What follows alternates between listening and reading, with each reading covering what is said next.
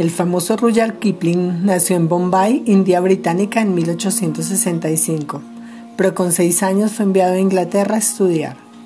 Fue autor de poemas, cuentos, relatos cortos y novelas, siendo famoso por destacar el heroísmo de los soldados británicos en la India y Birmania. En sus escritos se destacan obras como Kim de la India, El hombre que pudo reinar o El libro de la selva novelas que han sido adaptadas al cine y la televisión en varias ocasiones. El hermoso poema de hoy se llama Cuando vayan mal las cosas.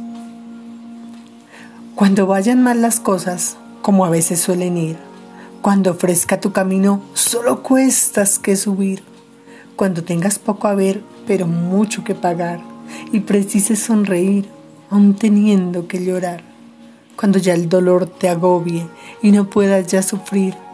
Descansar acaso debes, pero nunca desistir. Tras las sombras de la duda, ya plateadas, ya sombrías, puede bien surgir el triunfo, no el fracaso que temías. Y no es dable a tu ignorancia figurarte cuán cercano pueda estar el bien que anhelas y que juzgas tan lejano. Lucha pues por más que tengas en la brega que sufrir.